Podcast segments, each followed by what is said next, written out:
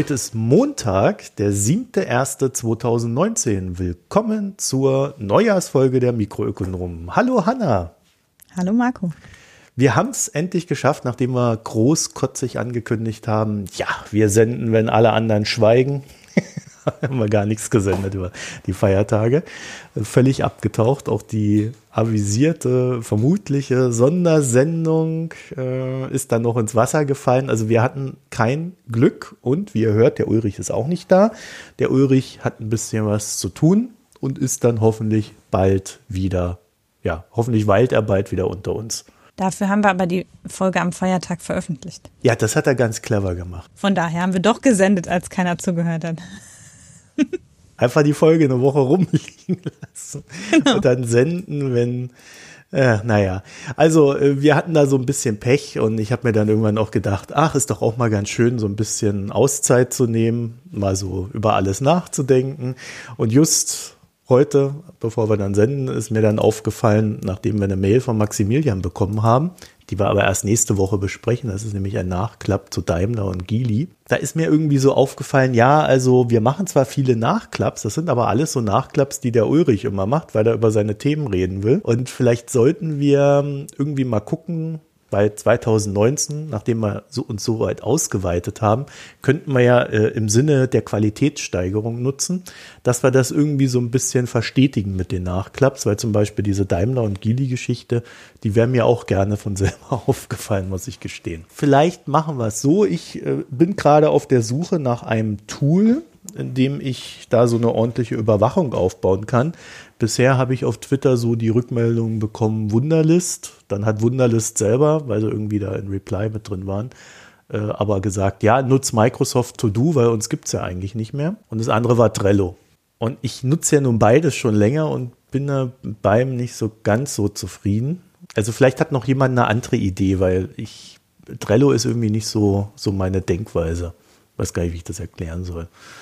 Ja, also falls noch jemand eine Idee hat, wie wir da eine ordentliche Überwachung aufbauen können, gerne her damit. Und ansonsten, ich will jetzt nicht durch die ganzen alten Folgen durchgehen und äh, diese Sachen raussuchen. Ich werde das sicherlich bis zu einem gewissen Punkt tun, aber weil ich es nicht lassen kann. Aber ich will mich nicht darauf festlegen. Das heißt, wenn ihr irgendwie selber so das, äh, die Erinnerung habt, da war doch irgendwas, warum kam denn da nie wieder was, dann sagt uns da doch mal mhm. Bescheid. Und das können wir ja ne, verbinden mit dem Hinweis, wir haben ja keine Audiokommentare mehr, Hanna. Mhm. Sind weg. Weil ja auch nie welche kamen, ja, also in den letzten Monaten jedenfalls nicht. Und deswegen, äh, wir haben jetzt diese E-Mail-Adresse, oder die hatten wir auch vorher schon, mikronomen.posteo.de, dort könnt ihr uns Sachen hinschicken. Audiokommentare zum Beispiel, wenn ihr denn darauf besteht, also die nehmen wir auch per E-Mail entgegen. Oder so Hinweise. Wir verlesen das auch, wenn was schriftlich kommt. Naja, aber nur, wenn es kurz und interessant ist. Mhm. Das war eine dreiseitige Pointiert. Abhandlung. So wie wir immer reden, total pointiert und auf den Punkt. Ja, genau, so wie wir. das müsst ihr dann auch machen. Also das, das mal so als Hinweis am Anfang. Dann ist mir aufgefallen, dass ich die letzten Male, als ich geschnitten habe, irgendwie die Audiofiles nie auf Facebook gestellt habe. Es hat sich aber auch niemand beschwert. Deswegen überlege ich jetzt, ob ich das einfach so prinzipiell mal lasse, weil ich Facebook irgendwie nicht besonders mag. Vielleicht hat da jemand einen Gedanken zu. Den kann er uns dann ja äh, mitteilen. Die Facebook-Seite ist auch nirgendwo verlinkt oder so, oder? Ehrlich gesagt, weiß ich das gar nicht. Aber wenn man in Facebook Mikroökonom ja, eingibt, mit OE, ja, ihr kennt das ja, dann mhm. findet man uns. Kann ich nicht mehr tun, ich habe mein Facebook-Profil gelöscht. Ja, siehst du? Damit fängt es nämlich an. Also das, das mal so zum Einstieg. Und äh, noch der letzte Hinweis. Wir haben über die Feiertage ein paar Daueraufträge so über PayPal und so weiter bekommen. Und dafür wollten wir uns nochmal recht herzlich an dieser Stelle bedanken und auch andere Hörerinnen und Hörer zu animieren, das nachzumachen. Vor allen Dingen Hörerinnen. Ich habe festgestellt, wir haben unter den Spendern eine sehr geringe Frauenquote. Ich glaube, wir haben auch unter den Hörerinnen und Hörern eine geringe Frauenquote, aber vielleicht machen wir mal irgendwann eine Erhebung. Ja, das passt jetzt nicht so zu der anderen These. Ja, aber kann sein. Ich weiß es ehrlich gesagt nicht. Hm, aber es melden sich ab und zu mal ein paar Frauen per Mail. So, und dann würde ich sagen, dann fangen wir mal mit unserer normalen Folge an. Und ich dachte mir, so ein Einstieg in das neue Jahr, da kann man nochmal so ein bisschen Klatsch und Tratsch gleich so aufwenden. Hanna, du hast ja mitgekriegt, das wurde ja der Wirtschaftsjournalist des Jahres gewählt. Oder ich weiß nicht, gewählt ist das ja immer nicht, ne? Das ist ja so eine Jury aus zehn Personen mhm. oder so. Keine ja. Ahnung. Jedenfalls, diese Jury hat den allseits bekannten Gabor Steingart mit seinem heiß umstrittenen Morning Briefing auf den vierten Platz des Wirtschaftsjournalisten des Jahres gesetzt. Ja, und in der gleichen Ausgabe dieser Zeitschrift der Wirtschaftsjournalist, in der das drin stand, die gehört irgendwie auch zu diesem Medium Verlag, der den Journalisten des Jahres irgendwie bestimmt, steht ein größerer Artikel über den Abgang Steingarts da beim, ja, beim Handelsblatt, ja, also bei dem Verlag dann auch, der dahinter steht. Und da steht dann, ich, ich meine, ich lese das einfach mal vor, damit das hier, damit, damit die Leute mir das glauben. Nach internen Schätzungen sorgte allein der Abgang von Gabor Steingart für eine Umsatzlücke zwischen drei und vier Millionen Euro. In der Redaktion sah mancher es mehr als kritisch, dass Steingart die Grenzen zwischen Redaktion und Verlag flexibel interpretierte. In der Marketingabteilung war sein Vorgehen dagegen hoch willkommen. Also da musste ich echt dreimal hingucken, ehe ich das geglaubt habe. Also derjenige, der Redaktion und Marketing nicht ordentlich abgegrenzt hat, so wie man das im Journalismus tun sollte, der wird zum vierten beim Georgia Journalist des Jahres. Ja, ich bin, also ich hatte schon längere Zeit da so ein bisschen meine Bauchschmerzen mit äh, Gabor Steingart und auch damit, dass der in meinem Gefühl so omnipräsent auch auf den, zum Beispiel den Twitter-Account des Handelsblatts quasi allein bespielt hat und irgendwie so, so stark das Gesicht des Handelsblattes war. Das fand ich schon sehr auf diese Person mit zugeschnitten, die ja gleichzeitig ziemlich viel Meinung und, äh, und persönlichen Touch da reingebracht hat irgendwie. Und von daher, ja, merkwürdig.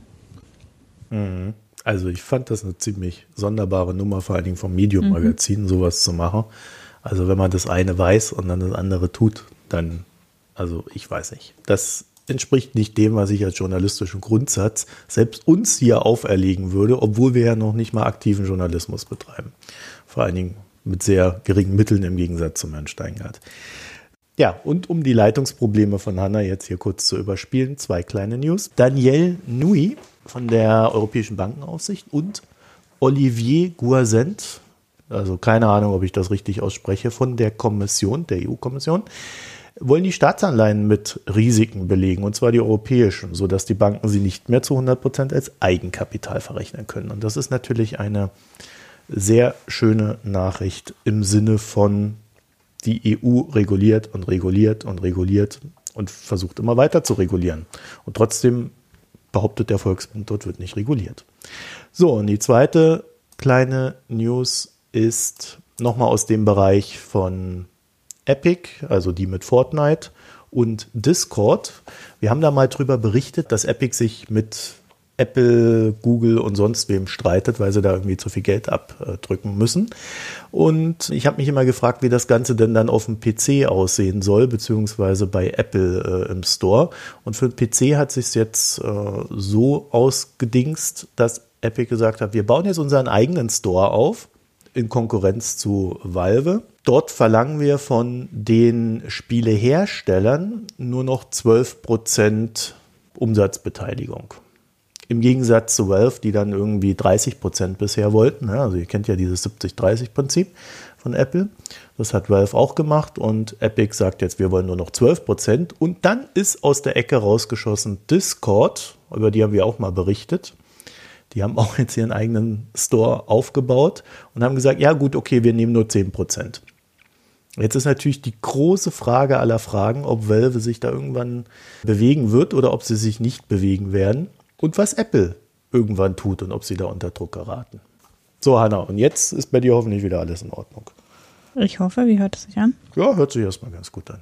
Denn jetzt bist du ja auch dran. Genau, ich habe was, war eine Meldung von Ende letzten Jahres, die jetzt nochmal auf Twitter ein bisschen rumgegangen ist. Es gab eine, die ich glaube, turnusmäßig veröffentlichte OECD-Studie zur Gleichstellung, wozu es eine deutschsprachige Zusammenfassung und Besprechung im Wirtschaftsdienst gab im November.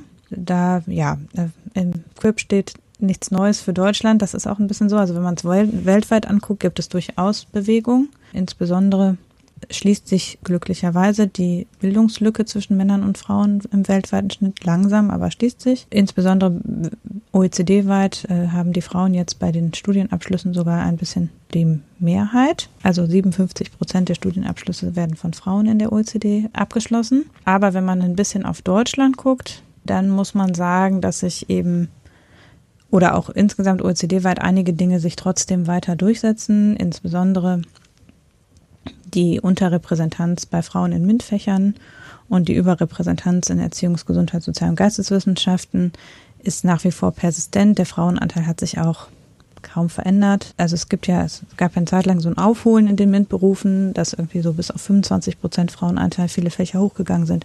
Aber da bleibt es eben jetzt. Und genauso ist es auch bei der Repräsentanz von Frauen, insbesondere in Erziehungsberufen. Da ist es immer noch so, dass eben über jetzt die letzten Jahre sich kaum mehr was getan hat bei der deutlichen Überrepräsentanz von Frauen im Beruf der Erzieherin, auch der Grundschullehrkraft, also den, je weiter unten im, im Bildungs- und Erziehungssystem, desto mehr Frauen. Im Grundschullehramt geht sogar der Männeranteil weiterhin zurück. Also gibt es eher wieder eine Feminisierung des Berufs des Grundschullehrers. Das ist so das eine, also zum Thema Studienwahl im Bildungssystem ist es weltweit eben, sieht man einen steigenden Anteil von Frauen und Mädchen in was die Bildungsabschlüsse anbelangt, aber in, in der OECD scheinen wir jetzt so ein Level erreicht zu haben, das wir weitgehend halten. Und dann äh, gibt es da äh, für die OECD-Länder eine relativ detaillierte Auswertung der, der Teilhabe von Frauen am Arbeitsmarkt. Und auch da sieht man eine leichte Annäherung der Beschäftigungsquoten und Partizipationsraten im OECD-Durchschnitt. Also ähm, die Partizipationsraten von Frauen steigen. Insbesondere allerdings muss man sagen, in eben den skandinavischen Ländern, also äh, so ein bisschen ist das, was man schon kennt. Eben die skandinavischen Länder haben eine hohe Partizipationsrate, die äh, osteuropäischen Länder auch. Und eben äh, Deutschland liegt da eher im unteren Drittel, was die Partizipationsrate anbelangt. Und genauso ist es eben auch mit ähm, der Teilzeitquote. Auch da geht die Teilzeitquote unter Frauen insgesamt zurück aber in Deutschland weniger schnell als in anderen OECD-Ländern. Also auch in Deutschland ist die Teilzeitquote gesunken, aber weniger schnell als in anderen.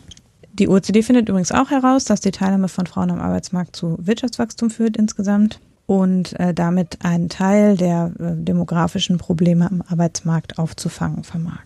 Ja, gut, das ist ja klar, ne? Wenn du zu wenig Arbeitskräfte hast und dann Arbeitskräfte hinzukommen, ist das super. Der Olaf Storbeck hat heute in der Financial Times geschrieben, äh, dass er, also der ist wieder mal so rumgereist, hat ein paar Mittelständler besucht und äh, hat dann irgendwie so Sprüche um die Ohren gekloppt bekommen, wie so ein kleiner Wirtschaftsabschwung täte uns schon ganz gut, weil wir sind gerade ziemlich im Druck, überhaupt noch Arbeitsplätze mhm. zu finden. Ja, ich meine, man könnte natürlich, wenn alle Frauen nur Teilzeit arbeiten, dann ist, wenn die Arbeits, wenn die Partizipationsrate hochgeht und sagen wir, es könnte, man könnte sich auch ein Szenario vorstellen, wo alle arbeiten, aber alle arbeiten dann Teilzeit dann würde das Arbeitskräftepotenzial nicht wesentlich steigen, aber so ist es halt nicht. Die Teilzeitquote geht insgesamt zurück und die Frauenerwerbstätigkeit nimmt zu. Und die OECD rechnet bis 2025, dass sich die Lücke schließt in der Partizipationsrate zwischen Männern und Frauen im OECD-Schnitt. Also dass dann gleich viel Frauen und Männer am Arbeitsmarkt teilnehmen. Mhm. Die Partizipationsrate aber wiederum ist nur Teilnahme am Arbeitsmarkt, ja oder nein. Und es ist dann immer noch so, dass natürlich viel mehr Frauen Teilzeit arbeiten als Männer. Das wird noch viel länger dauern, bis sich da quasi auch so ein Vollzeitäquivalent einstellt.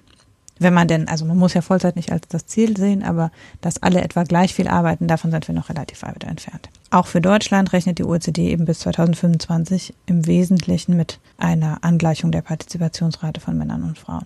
Allerdings arbeiten Frauen nach wie vor, genau was man bei den Studienfächern sieht, in anderen Berufen als Männer. Also es gibt eine relativ starke Segregation, dass eben Frauen in Berufen wie Einzelhandelskauffrau, Reinigungskraft, Pflegekraft, Erzieherin, Grundschullehrerin maßlos überrepräsentiert sind und in anderen, unter anderem eben höher, besser bezahlten, höherwertig angesehenen Jobs äh, Männer deutlich überrepräsentiert sind. Da ändert sich auch wirklich wenig. Also an der beruflichen Segregation, das ist unheimlich träge, das System.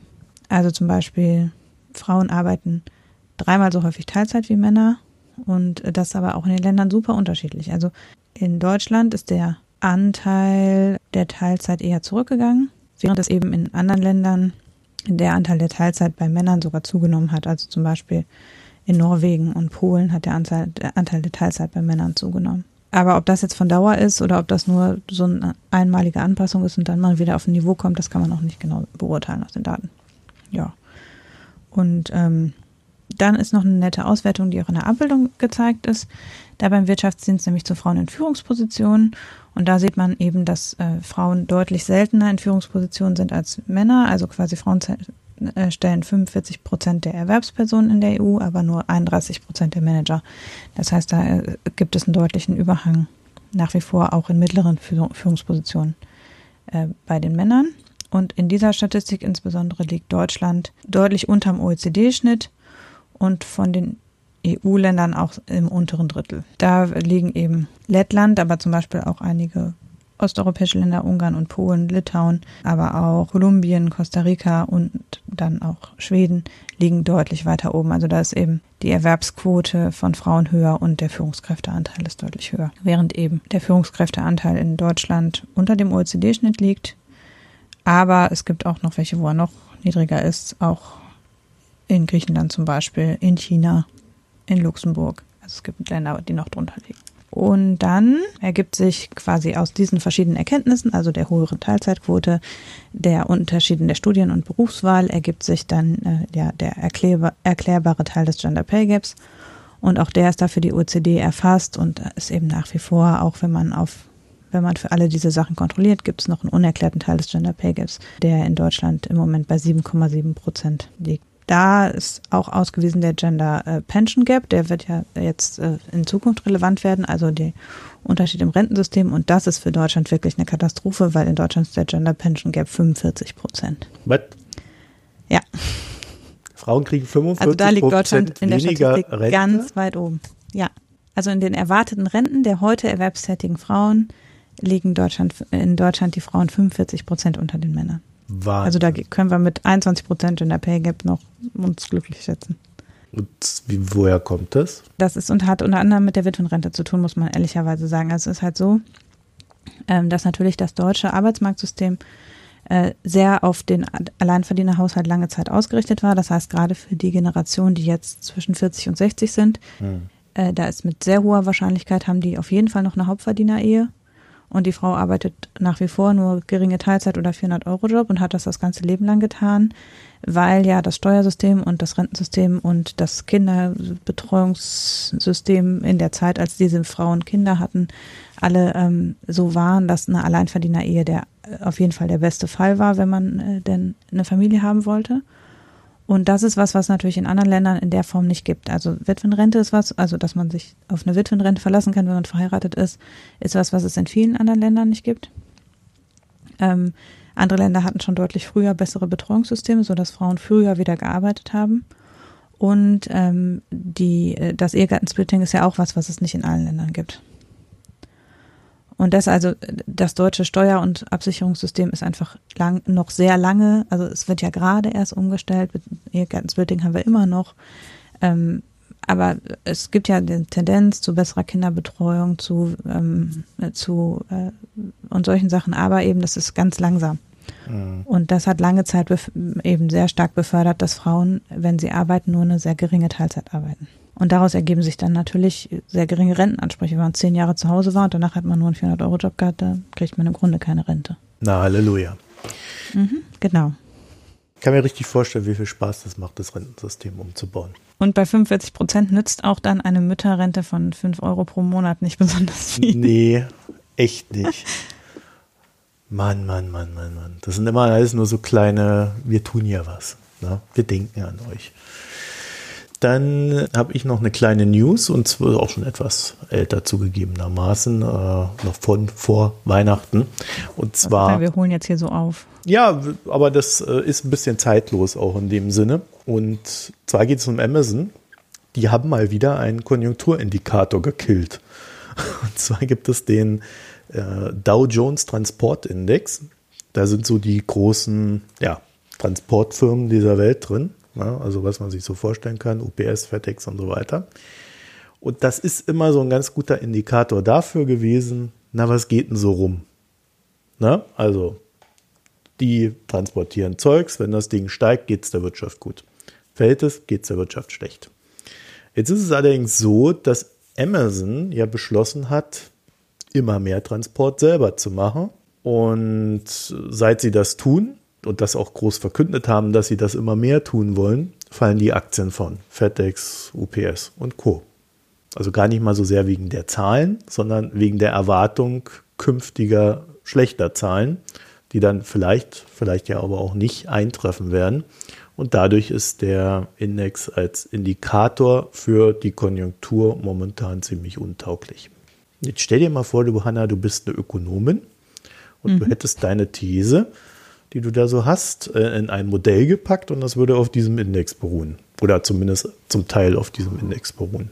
Dann hättest du jetzt ein Problem. Ne? Mhm. Ja, deswegen der kurze Hinweis.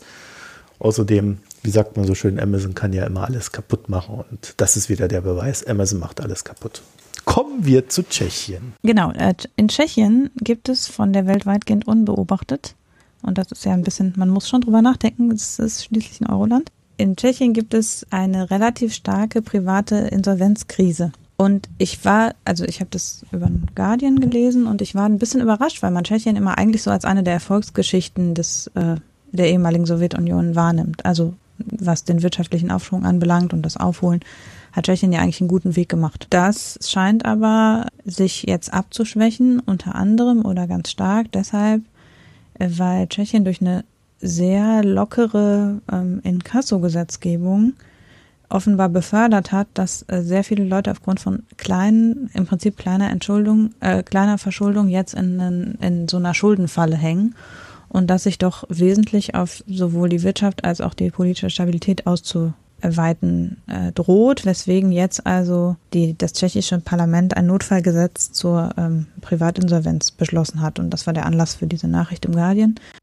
Also es ist wohl so, dass seit 2001, also quasi als Tschechien im wirtschaftlichen Aufschwung war und eben auch viel Dienstleistungen sich entwickelt haben, ist äh, das Inkasso-Gesetz so geändert worden, dass es sehr viel einfacher für private Inkasso-Unternehmen war, ähm, Schulden aufzukaufen und äh, das wurde dereguliert. Und ähm, das hat dazu geführt, dass ähm, gerade auch öffentliche ähm, äh, Gläubiger, also zum Beispiel Verkehrsbetriebe oder ähm, irgendwie städtische städtische Kassen oder sowas äh, so Kleinstbeträge äh, verkauft haben, irgendwie so eben so eine Strafe im öffentlichen Nahverkehr oder so von 40 Euro oder sowas. Und dann haben diese Inkassofirmen haben das alles aufgekauft und haben ganz lange gewartet und sich dann irgendwann gemeldet mit einer Riesenrechnung über aufgelaufene Gebühren und Mahnungsgebühren und keine Ahnung was, sodass oft sich der Wert von so kleinen, im Prinzip kleinen Schulden verzehn- oder verzwanzigfacht. Weißt du, das ist legal? Ja, und das ist legal. Also jetzt nicht mehr, also diesen Monat wird offenbar über ein neues Insolvenzgesetz beschlossen, was dann eben, was dann eben dem wieder einen Riegel vorlegt und eben wieder reguliert, welche, wie, wie, wie hohe Gebühren man wann noch verlangen kann und so weiter. Aber bisher ist es wohl so, dass eben, äh, da sind zum Teil in dem Artikel Zahlen genannt von irgendwie wirklich irgendwas, was etwa 40 Pfund entspricht, was dann nachher 800 Pfund war. Und wo die erst zehn Jahre später was oder fünf Jahre später was davon gehört haben oder so. Sowas wie auch Elektrizitätsversorgung und so. Also ne, so kleine Beträge, so hat man die Stromrechnung nicht bezahlt oder sowas. Und das führt eben dazu, dass Leute jetzt Schulden haben, die sie nicht mehr abtragen können, zum teilweise eben mehrere 10.000 Euro Schulden auf dem Weg haben, dass sie mal eine Stromrechnung schuldig waren. Das betrifft etwa 10 Prozent der tschechischen Bevölkerung. Also etwas unter 10 Prozent, also ich glaube, es gibt etwa 10 Millionen Tschechen und 800.000 oder so sind es, die davon betroffen sind. Das ist aber ja schon ein Riesen, also ein Riesenanteil, wenn man das jetzt mal in Wählerpotenzial oder eben so demokratische Legitimierung umrechnet, dann ist eben schon das ein, ein erheblicher Batzen Leute, die dann jetzt in starken wirtschaftlichen Problemen stecken. Und das ist, finde ich, auch aus Sicht der EU durchaus bedenklich, weil man ja da ähm, dran packen kann, dass, dass das eben zu einer politischen Destabilisierung führen muss, wenn ein so großer Anteil äh, da in einer wirtschaftlich aussichtslosen Situation ist im Prinzip. Ja, also das steht hier in dem Artikel wirklich drin. Da hat einer mit seiner Freundin, wurde dabei erwischt, wie er in der Tram ohne Ticket gefahren ist. Hat dann 28 Pfund Strafe, sie haben das hier im Pfund umgerechnet, ja, 28 ja, Pfund Strafe gezahlt oder, oder, musste die bezahlen, hat aber das Geld nicht. Mhm. Dann hat er nie wieder was davon gehört. 2006 war das, genau. Das war Fünf 2006. Jahre lang, nichts und dann gehört. 2011 kriegt er auf einmal einen Brief, da wollen sie 977 Pfund und zusammen mit einer Warnung, dass wenn sie nicht bezahlen, nochmal 349 Pfund äh, Strafe draufkommen. Das ist natürlich eine tolle Rendite in so einer Zeit. Ne? Ja, auch hier einer, der 3,5 Cent, also Penny, zu wenig Elektrizität bezahlt hat, 733 Pfund Schulden danach. Das, Das ist wirklich, Hammer. also das ist wirklich nicht glauben, kann man nicht glauben, nee. Das ist ja Zustände wie in den USA. Ja, also ich glaube, nicht mal Mhm. ja, dort ich meine, würde das das passt ja ein gehen. bisschen. Also Tschechien hat ja an ganz vielen Stellen Wirtschaftsgesetze liberalisiert, also ne, relativ weitreichend, um eben den Aufschwung zu befördern und da ist vielleicht das eine oder andere übers Ziel hinausgeschossen und fällt ihnen jetzt auf die Füße. Ja, liberalisiert ist gut. Ja, ja, Ja. aber ne, also es ist quasi ja dereguliert, Ja. völlig. Ja, wenn wir schon über Tschechien reden, noch kurz der Hinweis, die haben auch ein recht großes Agraraußenhandelsdefizit. Ja, Dieses Jahr wieder mit Rekord äh, für 2018. Und das kommt hauptsächlich daher, also 60 Prozent davon, von, durch Schweinefleisch aus Deutschland. Also äh, Deutschland und Polen. Ja, ich denke mal, die Deutschen werden am meisten, weil wir haben ja so eine schöne Schweineexportindustrie. Ja, und äh, die haben da wirklich so Schweinefleisch, Backwaren und Quark. Das ist so das, das Hauptding, was sie da importieren. Und das führt dann tatsächlich zum Defizit. Währenddessen sie ähm, Zigaretten, Tiernahrung, Backwaren, Milch, Sahne und Zusatzstoffe für Lebensmittelproduktion wird ausgeführt. Also wo dann der Unterschied bei den Backwaren ist, das vermag ich dann noch nicht mehr zu sagen. Das ist dann Vorstufen, ne? Dann machen die entweder einen Vorstufen Export und Endprodukt Import vermutlich oder umgekehrt. Also du hast dann ja. quasi das, es kann sein, dass Backmischung und endgültig gebackenes zum Beispiel Ja, klar. Die, diese ganzen, wie heißen sie? Hier, Backshop und so weiter, ne? Die Ja. produzieren ja, in Osteuropa.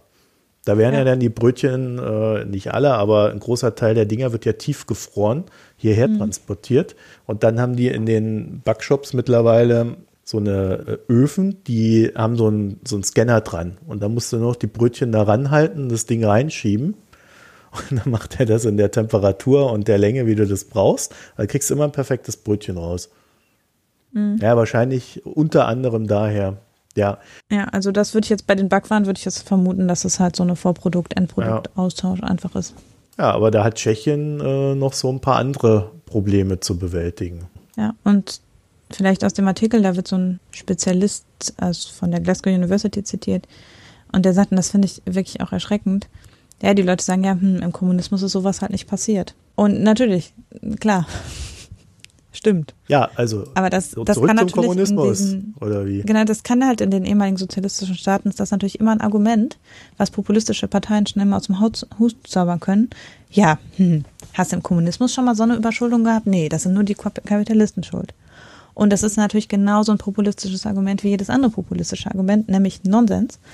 Aber ähm, das ist natürlich, da, man kann in diesen Ländern nochmal so eine ganz andere Fasson von, von Populismus dann aufmachen, weil man immer dieses früher war alles besser Argument ziehen kann. Und ähm, das ist schon, also ich, ich finde das schon ähm, durchaus bedenkenswert. Ja, früher wurde man für seine kapitalistischen Umtriebe aber auch gefoltert. Hm, ja, Also vielleicht möchte sich der ein oder andere auch daran erinnern, wenn er solche, solchen Populismus begegnet. Ja, und damit sind wir ja eigentlich schon super Übergang zum Sklavengesetz in Ungarn. Also genau. Wir bewegen uns weiter Ja, ja. den ehemaligen Sowjetstaaten. Ja, Ungarn äh, ist ja äh, ohnehin immer ein großes Thema, weil da ist ja Orban, Orban, der, ja, ist es der, der, der Führer der Populisten in Europa? Äh, er, Quasi, ja. er versucht es zumindest. Das Vorbild? Ja, Vorbild auf alle Fälle, Anführer, man, man rätselt noch. Und ja, wobei Salvini da in Italien, der hat ja, der ist ja viel mächtiger als Orban. Naja, jedenfalls, ja, Orban hat ein, was die Opposition so nennt, Sklavengesetz auf den Weg gebracht. Und tatsächlich in Ungarn äh, stehen die Leute Spalier. Erst jetzt am Wochenende wieder irgendwie 10.000 demonstriert da. Also es äh, in Budapest. Also es ist äh, tatsächlich was los in Ungarn und man hätte es nicht gedacht. Dann mal reingeguckt, was da los ist und fand das tatsächlich total spannend. Muss auch gestehen, ich wusste es auch noch nicht, was der Orban da so für ein Geschäftsmodell in Ungarn aufgebaut hat. Ähm, deswegen vielleicht mal so generell. Ungarn ist in Europa das Land mit dem größten Arbeitskräftemangel. In Q1 2018 gingen über 40 Prozent der Unternehmen davon aus, bald nicht mehr genügend Arbeiter zu finden. Und laut Eurostat waren es im Quartal 4 2018 dann 93 Prozent der Unternehmen. Also da sind dann die Unternehmen und die sagen, hm, wir hätten gern mehr Arbeitsplätze. Und der Orban, der ja so eine Politik gefahren hat von wegen, ich will keine Migranten in meinem Land, hat jetzt das Problem, dass er keine Arbeitskräfte rankarren kann. Die Und wo sind die Ungarn alle hin? Ja, äh, die, die was drauf haben, also im Sinne von, mhm. man könnte auch an einer ausländischen Uni Erfolg haben und dann im Ausland auch Geld verdienen, dass man nach Hause schicken kann, mhm. die sind natürlich ins Ausland gegangen. Die, die nichts drauf haben oder einfach daheim bleiben wollten, die sind in Ungarn. Ja, also gibt es natürlich auch kluge Leute, aber ja, die sitzen da halt fest. Und in mhm. Ungarn gibt es keine sehr hohen Löhne, deswegen ist der Anreiz, generell ins Ausland zu gehen und dort dein Glück zu versuchen, recht groß.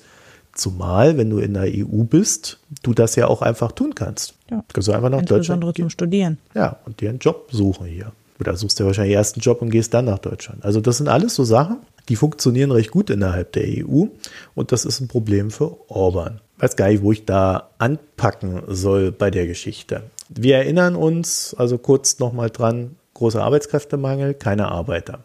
Die größten Arbeitgeber in Ungarn und auch die größten Investoren ist zufälligerweise die deutsche Automobilindustrie. BMW, Daimler, Volkswagen. Auch Henkel ist dort, ja, also nicht nur die Automobilindustrie, sondern auch Henkel. Also da gibt es so ein paar Deutsche. Da hatte ich dann so erstmals den, den Aha-Effekt, ach so, deswegen ist die CSU da immer so, ne, so, so freundlich mhm. zum Orban. Ja, klar, BMW will, hat, haben sie Mitte 2018 verkündet, eine Milliarde in Ungarn investieren in ein neues Werk. Wenn du da so ein neues Werk baust, dann brauchst du natürlich auch wieder Arbeitskräfte. So, und da wird es interessant, denn das Geschäftsmodell, was Ungarn aufgebaut hat, ist folgendes. Die haben niedrige Unternehmenssteuern und hohe Mehrwertsteuern. Ja, wie Irland. Das heißt, die Unternehmen werden dazu angehalten, bitte kommt doch zu uns, da müsst ihr kaum Steuern bezahlen, aber schafft doch bitte Arbeitsplätze. Und die Leute, die dann arbeiten, die kriegen dann ein, aus unserer Sicht recht niedriges Gehalt und müssen dann, wenn sie einkaufen, einen hohen Mehrwertsteuersatz bezahlen, mhm. nämlich bis zu 27 Prozent. Jetzt muss man fairerweise dazu sagen, es gibt da auch mehrere Sätze. Ja, es gibt da auch einen ermäßigten Umsatzsteuersatz der meines Erachtens bei 5% liegt, so für Arzneimittel, medizinische Geräte, Bücher, Zeitungen und Zeitschriften, die dann meistens von Orban-nahen Leuten hergestellt werden. Aber äh, äh es wird schon dran gedacht, dass da so eine so grundsätzliche Gerechtigkeit äh, gefühlt zumindest da ist. Und jetzt ist die große Frage, die sich jemand wie Orban äh, gestellt hat, wie reagiere ich denn jetzt? Ich muss ja irgendwie die Möglichkeit schaffen, dass die Unternehmen Arbeitskräfte bekommen. Aber wenn keine Arbeiter da sind, geht das irgendwie nicht. So, und dann haben sie sich gedacht, dann erhöhen wir doch die potenziellen Überstunden. So, und da wird es interessant. Ähm, zwar haben wir die potenziellen Überstunden von Arbeitnehmern von 250 auf 400 Stunden angehoben. Und das an sich wäre jetzt erstmal noch kein Problem, würde ich sagen. Also das könnte man gerade noch so schlucken als Arbeitnehmer. Weil dann heißt es ja, also in Deutschland würde es ja heißen. In Deutschland würde man dann sagen, na gut, man kann die irgendwann nehmen. Ja. Oder, oder bezahlt bekommen. Genau. So, jetzt haben sie aber eine zweite Sache gemacht. Die Arbeitgeber müssen diese Überstunden erst in drei Jahren bezahlen. Mhm. Also sie haben bis zu drei Jahre Zeit, diese Überstunden zu bezahlen. Mein erster Gedanke, Hanna, ernsthaft war, ah ja, das heißt, ich gründe dort in Ungarn so ein Subunternehmen, der ein Zulieferer für die deutsche Automobilindustrie ist, lass die Leute Überstunden arbeiten und nach drei Jahren gehe ich pleite. Genau. Oder schmeiß sie alle raus. Ja, da muss ja trotzdem bezahlen. Mhm. Also irgendwie so, ne? Das war so mein erster ja. Gedanke. Es ist ein bisschen fies, aber wir wissen ja von der Globalisierung, dass das schlichtweg gemacht wird, wenn es gemacht werden kann, gerade in osteuropäischen mhm. Staaten, äh, wo da noch so ein kleiner Diktator sitzt. Äh, Orban ist natürlich kein Diktator, weil er ist ja frei gewählt, ist ja nur auf dem Weg dorthin. Henkel hat zum Beispiel angekündigt, dass sie planen, ihre Mitarbeiter bis zu 68 Stunden die Woche arbeiten zu lassen. Ja, hat die Zeit geschrieben. Enkel kann natürlich immer noch sagen, ach nee, nee, machen wir nicht. Hatten wir nie geplant. Jedenfalls äh, zeigt so ein bisschen auch die Richtung, in die das dann geht.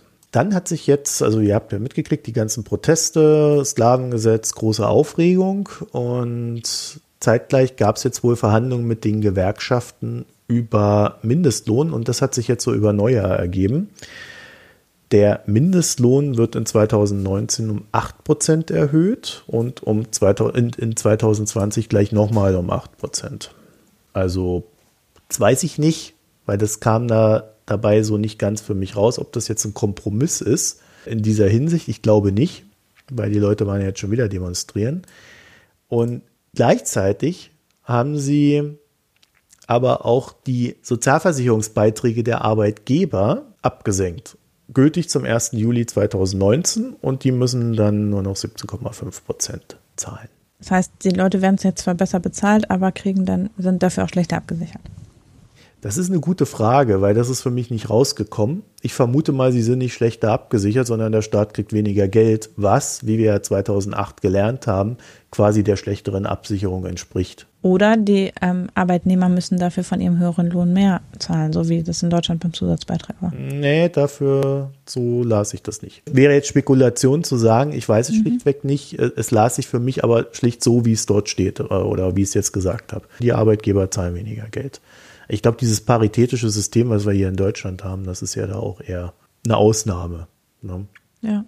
Dann noch mal kurz zum Thema ja, Verfügbarkeit der Arbeitskräfte. Also Ungarn hat nebst der Auswanderungswelle, über die wir ja kurz geredet haben, eine Geburtenrate von 1,5 Kinder je Frau. Und das soll hm. auf 2,1 Kinder hochgezogen werden. Und wie das?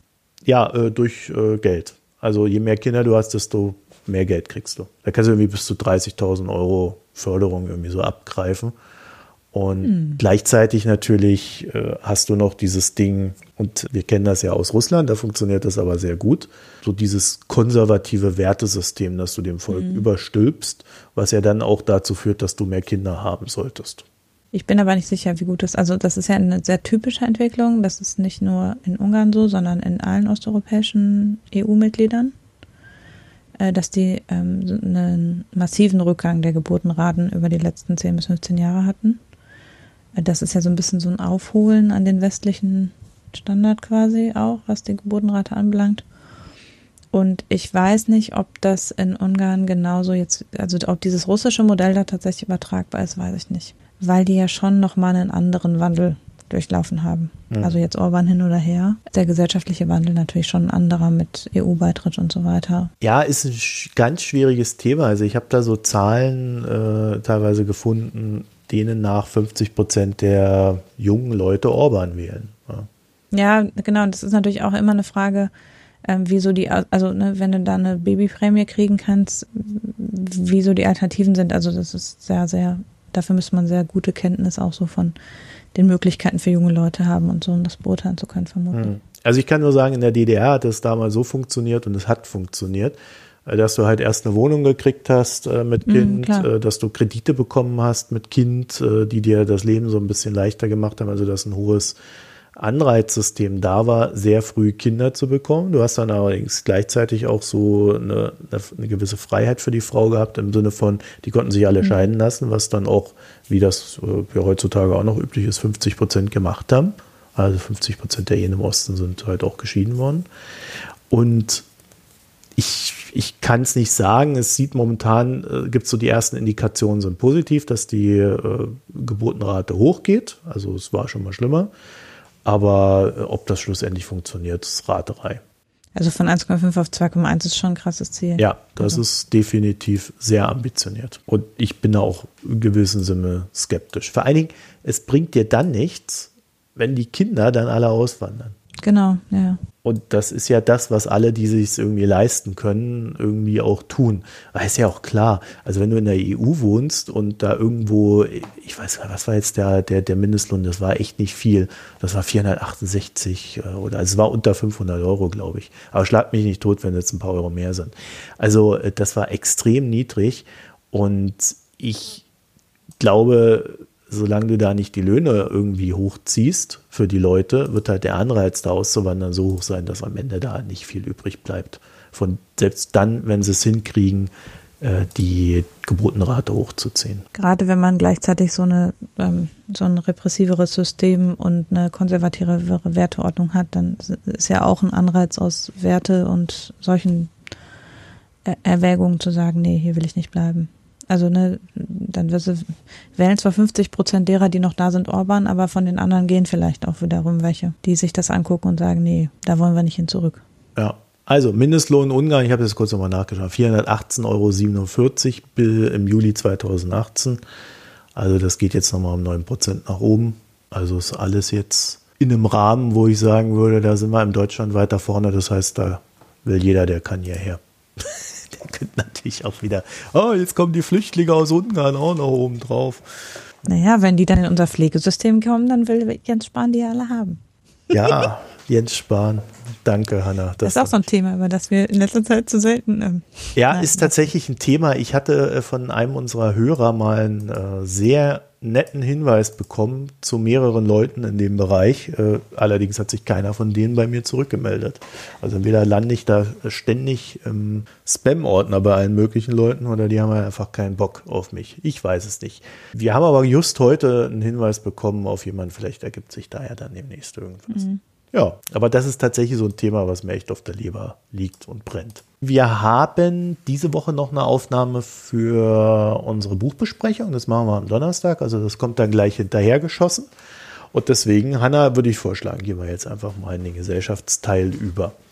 Aber mhm. äh, bevor wir zu den Picks kommen, wollte ich noch äh, so, ein, ja, so eine kleine Anekdote aus meinem Privatleben erzählen. Ja, so ein kleiner Schwank. Und zwar ist mir ja, ich weiß nicht, wann, wann war das irgendwie? Mit ab April oder so oder Mitte letzten Jahres ist mir die Masseurin abhanden gekommen. Ich hatte so eine in Köln, die war äh, bezahlbar und extrem gut. Konnte ich mit jeder Urlaubsmassage, konnte die sich messen lassen. Und ja, die ist mir einfach abspenstig gegangen. Und die anderen äh, in dem Laden waren nicht so gut. Ja, und dann habe ich eine App namens Treatwell ausprobiert. Und zwar kannst du dir irgendwie so anzeigen lassen, Friseure, äh, was weiß ich noch alles äh, und halt eben auch Mas Massagen. Und dann kannst du über die App da buchen und kannst dir halt noch die Bewertungen angucken und kannst dir dann auch aussuchen, wer dich massiert und so weiter. Und dann habe ich das ein paar Mal probiert und dann ist mir etwas aufgefallen. Und zwar habe ich mich immer gefragt, warum zur Hölle sollte jemand über diese App irgendwie dort buchen? Das macht ja für mich irgendwie keinen Sinn.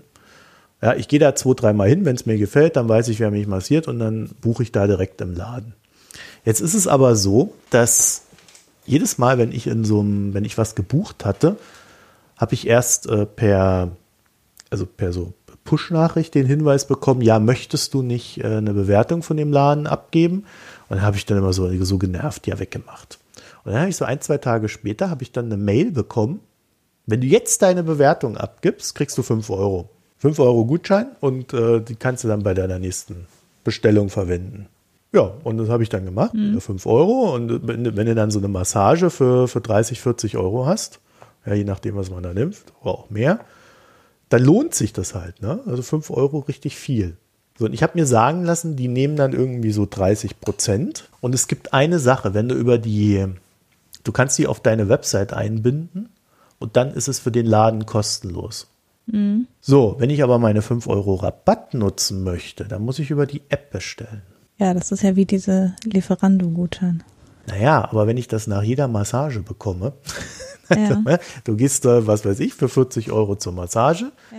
dann ziehen die da 30 äh, Prozent ab, ja, ist ja 12 Euro und geben mir einen 5 Euro Rabatt, damit ich dann wieder über die App dort buche. Mhm. Hast du so einen kleinen Kreislauf, der dich stetig dazu anreizt, äh, nicht direkt im Laden zu kaufen. Ja. Und auch nicht über deren Website.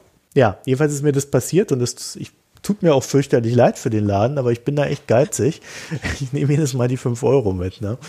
Äh, ja, ich schäme mich auch immer ein bisschen. Aber ähm, ja. ja, was, was soll ich tun? Vielleicht habt ihr da ja eine Meinung zu, da könnt, könnt ihr uns ja mal schreiben. Weil wir haben ja auch Kommentare auf unserer Internetseite. Ja? www. Genau, macht ihn alle fertig für seinen Geiz.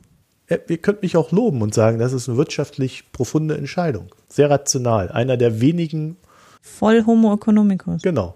Einer der wenigen, die leben. naja, also, das sind so meine, meine privaten Probleme, die ich habe. Ich bin dann da tatsächlich immer so zwischen Geldgier und schlechtem Gewissen. Ja, vielleicht sollte ich einfach ganz woanders hingehen. Kommen wir mal zu den Picks. Also das war jetzt kein Pick explizit. Diese App ist böse. Sie verführt euch. Hanna, was ja. ist Viskose? Ich mache heute ein, äh, eine Verknüpfung der Wirtschaftsthemen mit den Bekleidungsthemen. Ich bin auch ein bisschen stolz. Ich habe ein kleines Interview mit jemandem, der bei einer australischen Firma arbeitet, die Viskose herstellt. Äh, dazu muss man vielleicht nicht äh, nähenden Menschen oder Bekleidungsfachleuten sagen, ich also Viskose ist, wird aus Zellulosefasern hergestellt, genauso wie ähm, die sogenannte Kunstseide, Rayon. Äh, sind beides Fasern, die auf, aus Zellulose hergestellt werden. Das Problem dabei ist, dass die Herstellung von diesen Zellulosefasern eine ziemliche Umweltsauerei ist. Die werden ähm, aus Pflanzenfasern herausgelöst mit einem relativ komplizierten chemischen Prozess. Dabei entstehen äh, chemische Abfälle und es müssen üblicherweise für die Herstellung von Zellulose, die dann in Viskose äh, mündet, äh, müssen Bäume gefällt werden. Also man kann Zellulose auch aus Baumwolle gewinnen, aber Baumwolle ist nicht besonders fläch. Also das ist quasi die kurzfristige Art, Zellulose zu gewinnen, ist aus Baumwollfasern.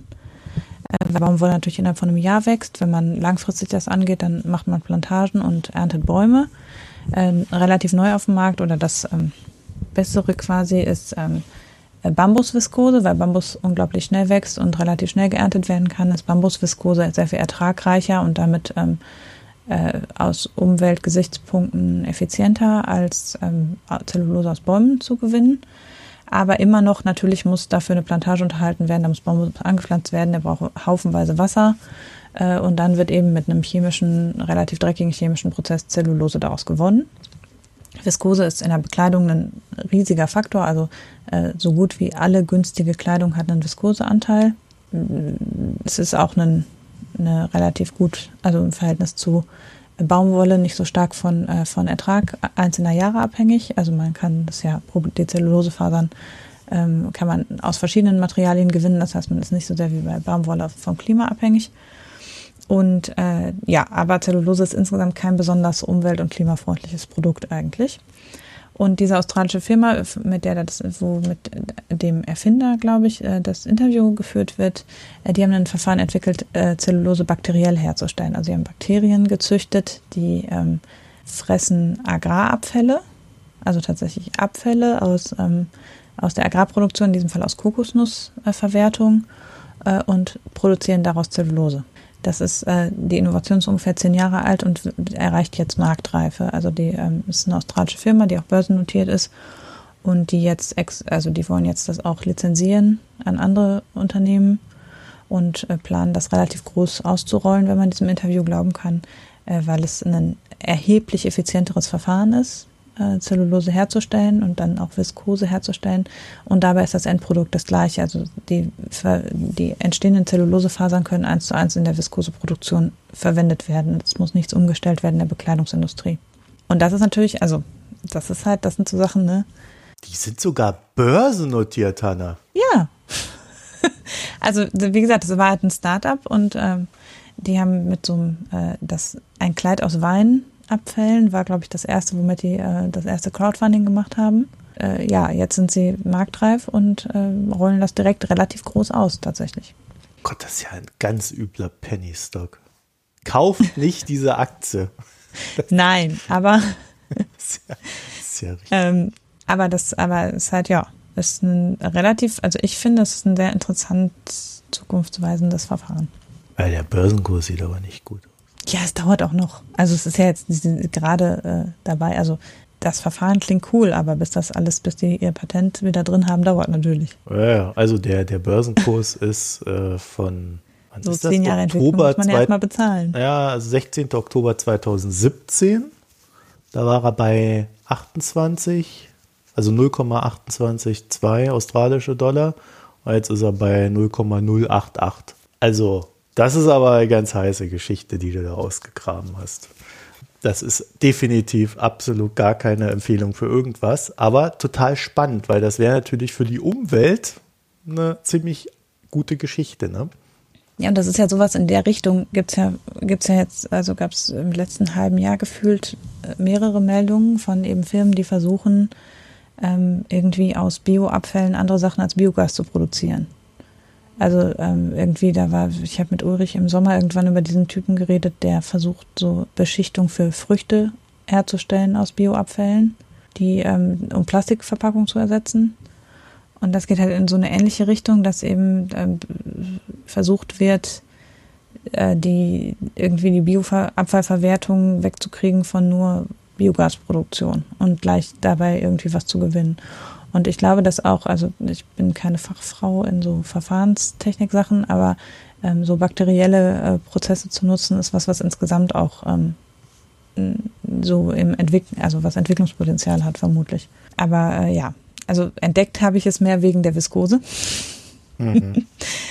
Aber äh, finde ich, finde ich ganz spannend. Also auch wenn jetzt die konkrete Firma da eben äh, noch äh, erstmal nur große Pläne hat, ist es trotzdem ähm, äh, ein interessantes Verfahren und äh, was, was glaube ich auch äh, so ein bisschen widerspiegelt, wie insgesamt im Moment so, was da am Innovationsmarkt im Moment passiert. Mhm. Also da gibt es auch im Ernährungsmarkt. Also ich habe ja letztens irgendwann mal diese Zeitreihe zum Thema Ernährung der Zukunft gepickt. Äh, oder äh, Landwirtschaft der Zukunft. Und da waren eben auch einige von den vorgestellten Projekten, gingen halt in so eine Richtung, so, ein, so ein Verwert, den Verwertungskreislauf zu ändern. Ja, das ist ein Thema, zu dem ich in, in diesem Jahr gerne mal irgendwie so eine Sondersendung gerne mal machen möchte. Also äh, das ist so über die Feiertage ist mir das auch gekommen. Ich habe ja recht viel gelesen in unserer Nicht-Sendezeit und es gibt so ein Gap, meinem, meinem Eindruck nach, zwischen dem, was politisch diskutiert wird und dem, was Unternehmen tun. Und extrem viele Unternehmen bereiten sich schlichtweg auf den Klimawandel vor und gehen davon mhm. aus, dass die Politik durch irgendwelche externen Ereignisse, sprich sie können es dann irgendwann auch nicht mehr verleugnen, dass es dort einen Wandel gibt, dass sie da einfach ja äh, ganz plötzlich irgendeine Form von Regulierung machen müssen, die äh, zu ja die innerhalb kürzester Zeit auch umgesetzt werden muss. Und die größeren Unternehmen, ja, die, äh, sorry, ich war jetzt hier gerade äh, in, in den Quartalsergebnissen von deinem Unternehmen schon wieder drin. also die machen schon ordentlich Verluste. Äh, jedenfalls, sie bereiten sich darauf vor, dass sie sehr schnell, also dass sie das jetzt schon machen, bevor die Politik dann äh, sehr schnell die Dinge umsetzen will, weil sie es sonst nicht schaffen und dann hohe Strafgelder bezahlen müssen. Und das andere ist, dass halt auch tatsächlich durch diese öffentliche Debatte darüber, und auch die Zuspitzung durch Trump und so weiter auch immer mehr ganz klare Positionierung erfolgt. Dann gibt es tatsächlich auch am Finanzmarkt sehr starke Lobbygruppen, äh, die wirklich größere Gelder äh, verwalten. Also selbst, selbst BlackRock hat sich da explizit dafür ausgesprochen, gesellschaftliche Verantwortung wahrzunehmen in Sachen Klimawandel und Co.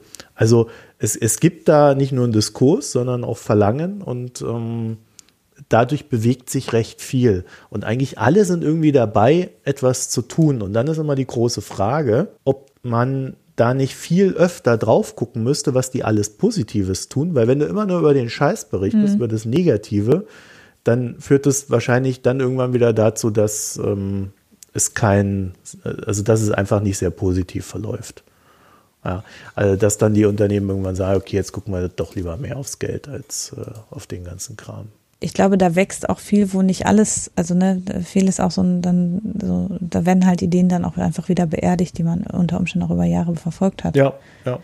Aber ähm, es ist schon, ich, ich glaube, der Klima, das ist schon so, dass die Unternehmen natürlich irgendwie realisieren, dass Klimawandel und andere Umweltprobleme da sind. Und das ist schon auch ein Motor für Innovationen an, halt, äh, der einfach da ist. Und dann natürlich nicht alles, was man erfindet, äh, ist auch marktreif am Ende. Ja, genau. Aber ähm, das ist eben, zunächst mal ist es ein Anstoß, nochmal ganz anders auch über Produktzyklen und solche Sachen nachzudenken, glaube ich. Und da, ähm, das könnte, könnte ich mir vorstellen, auch zu einer, nochmal zu so äh, strukturellen Verwerfungen auch kommen, dass eben manche sehr etablierte Unternehmen ähm, äh, da vielleicht die Entwicklung verschlafen, wo andere kleinere mittelständische Unternehmen eben schon sehr viel weiter sind. Von dem man dann nur hoffen kann, dass sie sich durchsetzen. Ja, genau. Das ist natürlich der andere Punkt. Dann muss auch der Zeitpunkt stimmen. Vielleicht ist man auch mal zwei Jahre zu früh mit der Innovation. Was habe ich eigentlich als Pick? Ähm, China, ah. oder? Ja, ich, ich könnte ja so viele Sachen picken. Ne? Also ich lese ja gerade äh, Michelle Obama, die könnte ich picken. Ist allerdings so ein Riesenbuch. Ja, da hat, glaube ich, auch keiner richtig Lust drauf. Ich habe da, hab dann immer so ein Leseregime, so und so viele Seiten am Tag, sonst kommst du da nicht durch. Naja, ähm, ich habe äh, tatsächlich eine sehr interessante Grafik entdeckt, die ich dachte, die wir euch mal an die Hand geben können, um so ein bisschen, naja, Ordnung in Sachen China reinzubekommen. Und zwar, wer da was, wie und wo zu sagen hat und mit welchen Firmen das dann auch irgendwie immer korreliert. Ja, und ähm, also so eine kleine äh, Übersicht über Chinas ja, politische Landschaft, weil ich komme bei diesen ganzen Namen ja auch ständig durcheinander und muss dann immer mhm. gucken, wer ist denn das jetzt schon wieder, was macht der denn so? Und das ist recht gepresst, ja, sodass man da eigentlich, man könnte sich es ausdrucken, wenn man groß genuges Papier hätte. Also DIN A3 oder so würde ich da empfehlen. Ich verlinke euch das, also das ist äh, sehr schön. Da gucke ich selber dann immer wieder mal rein und dann ähm, behält man da einen Überblick in China. Und jetzt, du hast es mir ja schon angekündigt, bin ganz gespannt, du hast Wein getrunken. Oh ja, natürlich. Ich habe zwar überhaupt nichts gelesen über die Feiertage, weil wie das so ist mit Familie und Kindern, ist man dann doch viel unterwegs und die restliche Zeit sitzt man rum und bespielt neues Spielzeug. Aber äh, ab und zu gab es Wein und unter anderem haben wir Weihnachten einen Wein getrunken, den ich äh, so, das mache ich echt selten, so einen Impulskauf hatte. Also im Biomarkt stand er da so rum und war in der Werbung und war runtergesetzt um zwei Euro und dann sah der so schick aus. Der heißt nämlich Rebellia. Und sowas ne, musste ich sofort mitnehmen. Hast du dich gleich so, so rebellisch gefühlt, als du den die, gekauft Genau, habe ich mich direkt ganz rebellisch gefühlt. Die Flasche ist auch ganz rebellisch. Die ist nämlich auf dem Kopf beschriftet. Was? Total äh, also außergewöhnlich. Umgedreht, so. Ja, also die Schrift steht halt auf dem Kopf. Dieses Rebellia ist dann auf dem Kopf geschrieben. Und das ist das, das ist natürlich, also da muss man ja dann, da bin ich dann doch irgendwie dann. Äh, Hast du dir gedacht, Mensch, das ist aber rebellisch, das muss ich haben. Boah, das ist aber, äh, puh, mal was ganz Neues. So, genau, habe ich gekauft, ist doof.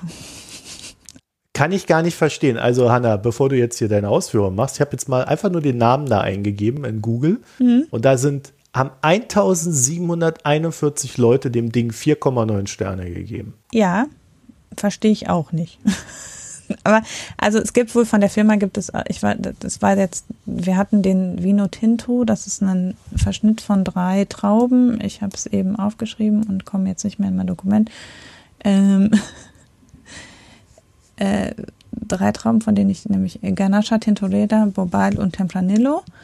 Ähm, es gibt auch noch einen Merlot, den haben wir jetzt auch noch im Weinregal, aber die Motivation, den zu probieren, ist nicht mehr ganz so groß.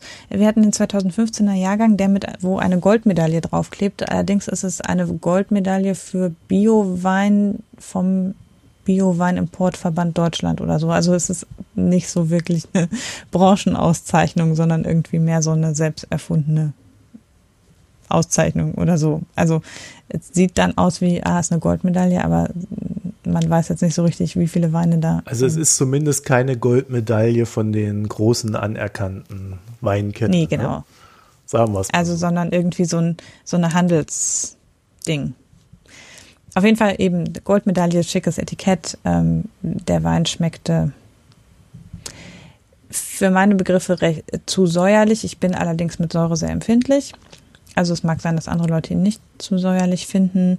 Es schmeckte schon sehr nach Frucht, also nach Johannisbeere, aber auch insgesamt eher flach. Also wir fanden ihn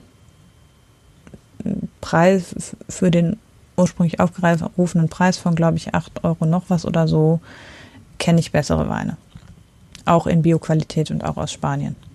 Also, weil man darf das ja nicht vergleichen mit einem Biowein aus Deutschland. Spanische Weine sind in der Regel 2, 3 Euro billiger ähm, und französische Weine sind eher etwas teurer. Aber äh, so in dem Preissegment spanische Weine habe ich schon bessere getrunken, auch sogar für 5, 6 Euro. Und äh, deshalb die Bewertungen genau sind ganz gut, aber da weiß man natürlich nicht jetzt, wenn man über Google geht, ob das der gleiche Jahrgang und. Ja, ja, und doch, ich habe extra 2015 eigentlich. 2015? Ja, ja. ja. Äh, Säure steht hier 4,7. Jetzt weiß ich allerdings nicht, wie da die Skala ist. Ja. Weiß ich auch nicht. Ja, deswegen. Also ich ich fand ihn ähm, ja so ein bisschen sauer im Abgang. Mhm. Nicht so viel Tiefgang. Sehr wenig, also spanische Weine sind ja doch sonst oft eher schwer, eher barrikig, überhaupt nicht. Relativ fruchtiger Wein. Kann man vielleicht, also man könnte ihn vielleicht Leuten empfehlen, die sonst nicht so gern spanischen Wein mögen. Also, weil er eben nicht so schwer schmeckt. Und obwohl er relativ äh, viel Prozent hat, 13,5 oder so, glaube ich, schmeckt er nicht ganz so schwer, schmeckt eben eher fruchtig. Aber nee, so rebellisch fand ich ihn jetzt. Hast du denn die expressive Nase von Kokos und Kakao vernommen? Äh, nein. Ich fand, dass er eine sehr expressive Nase von Cassis hat. Und die feinen Anklänge vom Bittermandel? Das kann sein. Ja, also wenn man so genau drüber nachdenkt. Spannung und Komplexität sorgen. Und mm. dann kommt noch eine dezente Fruchtnote nach rotem Johannisbeer. Ich fand die dezente Fruchtnote am vorschmeckendsten. Ja. Aber ähm, ja. Ah, ja. Äh, wir haben ihn sowohl ohne Essen als auch mit Essen probiert. Er ist jetzt nicht so, dass, dass er ganz grottenschlecht ist, aber so toll, wie ich gedacht hatte, dass er ist, ist er auch nicht. Mhm. Wie gesagt, der Merlot liegt noch da. Vielleicht habe ich in ein paar Wochen Lust, den auch noch auszuprobieren. Aber ähm, fürs Erste ähm, haben wir jetzt wieder einige französische bekannte Weine. Also wenn der ähnlich haltbar ist wie, wie dieser Rebellia, äh, dann kann sie ihn bis 2026 aufhalten, äh, aufheben. Ja, nee, das ist ja, das ist ja ein trockener Rotwein, der okay. wird jetzt ja auch nicht schlecht. Im Zweifel wird ja. die Säure sogar besser. Ja. ja vielleicht musst du den noch bis 2026 liegen lassen.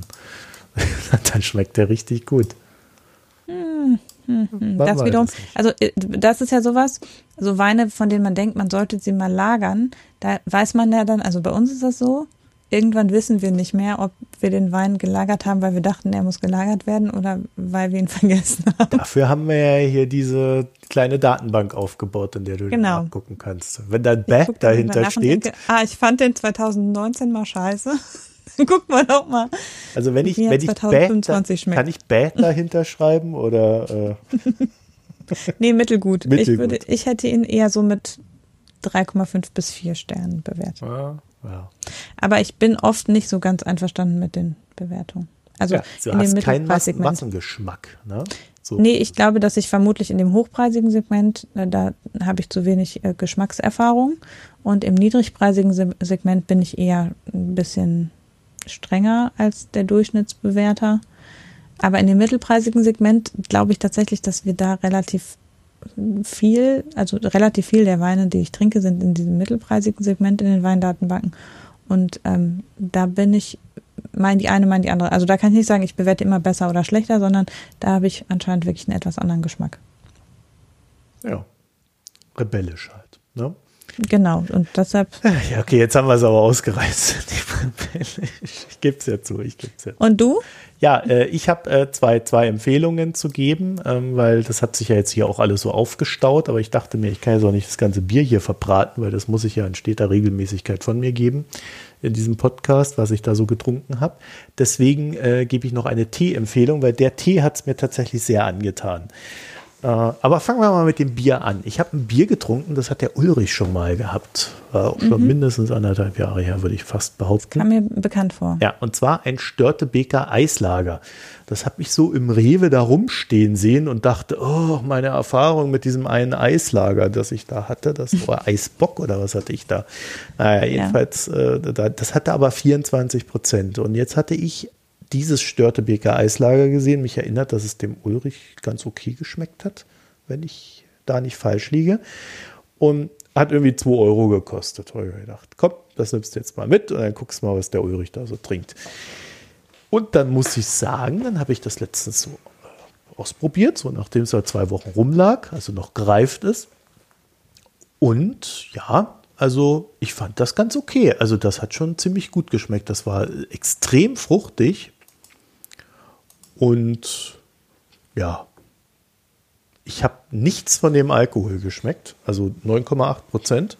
Ich wollte gerade fragen, hat es auch 24 Prozent? Nee, 9,8 Prozent. Äh, und ist immer noch. Äh ja, aber du schmeckst es nicht. Also das war echt gut gemacht. Du schmeckst nicht, dass da 9,8 Prozent drin sind. Und ich würde auch sagen, diese äh, Pfirsichnote, die da angekündigt wird, ähm, die schmeckt man da auch raus.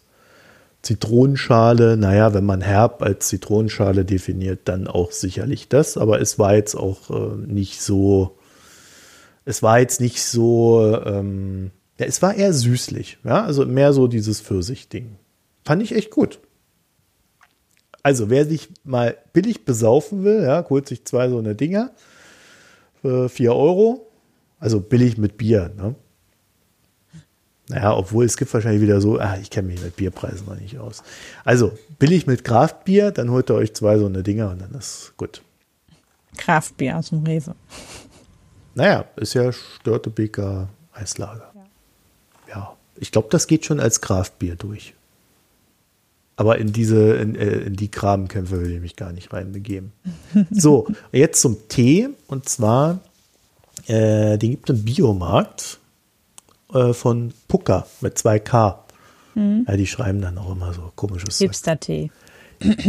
ja, ja, so, so was anderes machen wir hier ja nicht, ne?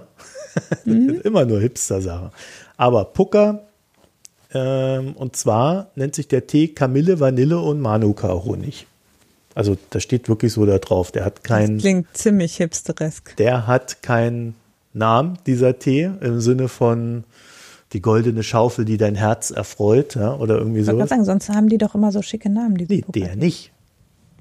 Aber es steht drunter Biotee vom Feinsten, mild beruhigender mhm. Ruhepol. Jedenfalls, warum ich euch den, äh, warum ich den hier bespreche, er schmeckt ziemlich geil. er schmeckt wirklich geil. Also du hast wirklich so dieses äh, Kamille mit einer Van süßen Vanillenote da drin. Also es ist aber ein Kräutertee. Ist auch ein Beuteltee. Ja, also etwas, wo. Jetzt doch bei Pokertee immer. Ja, wo etwas, wo manche Leute sagen, ja, ich weiß nicht. Hm. Äh, aber hm. ist ein hm. Bio-Beutel-Tee vom Pucker. Wenn ich, wenn ich weiß, dass wir jetzt auch über Tee sprechen, das erweitert für mich natürlich die Möglichkeit, das Bier zu umgehen, erheblich. Ne? Ja, du, du kannst äh, jegliche Getränke, die dir vorschweben. Ich dachte, es geht nur um Alkohol. Ach nö. Das okay, prima. Ich versorge die nächsten vier Episoden mit Tee. Ja, also, wo, wobei, ja, also wenn ihr noch so diesen Hipster-Anteil hier haben wollt, heißes Wasser, etwas Wärme und du tauchst ein in die natürliche Stille von seidig goldener Kamille, exotisch süßer Vanille und balsamischen Manuka-Honig. Genieße deine Augenblicke des Glücks. Bah. Gute Nachrichten für inneren Frieden. Das ist aber eine interessante Art, um so den äh, angestaubten Kamillentee noch mal ein bisschen verkaufen zu können. Ne? Ja, naja, also äh, schmeckt aber wirklich gut. Also probiert den mal aus, wenn ihr mal unbedingt einen Tee im Biomarkt kaufen wollt. Klingt auch sehr magenfreundlich. Ja, würde ich jetzt so. Gibt ja auch Leute, die sind mit dem Magen empfindlich, weil sie zu lange zu viel Kaffee getrunken haben oder so. So wie ich. ich muss, da, ich muss immer einen Tee trinken zum Runterkommen. naja, also äh, unser erster Tee-Tipp hier, glaube ich, oder hattest du schon mal Tee? Nein, ich habe bisher nur Al über Alkohol gesprochen. Naja, ich weiß es nicht. Gut. Du redest neuerdings dauernd über so Sachen. Cupcakes, Tee. Ja, äh, ich, ich, dachte mir, ich, äh, ja, ich muss das ja mal hier so ein bisschen auflockern und erweitern. Das ist ja, weil ich habe. die Hipster-Note Ich kann nicht immer mhm. Bier trinken. Ich, ich mag eigentlich kein Bier trinken. Also jedenfalls nicht so viel. Ich, ich kaufe mir dann immer eins, da steht es dann rum und dann ist Samstag und ich vergesse es und dann ist Sonntag und dann denke ich, wie kannst du Sonntag kein Bier trinken? Ne? So und dann, naja. Deswegen ist das so schwer für mich mit dem Bier. Hm. Hm, ja. Stimmt. Naja, so, aber ich würde sagen, jetzt sind wir am Ende angekommen. Vielen Dank fürs Zuhören. Wir wünschen euch ein frohes neues Jahr. Das haben wir nämlich am Ende vergessen. Hanna, auch dir ein frohes neues Jahr. Das habe ich auch genau. vergessen. Mhm. möge es, ein frohes neues Jahr. Möge es wundervoll werden. Ja. Nein. Bis nächste Woche. Tschüss. Bis dann. Tschüss.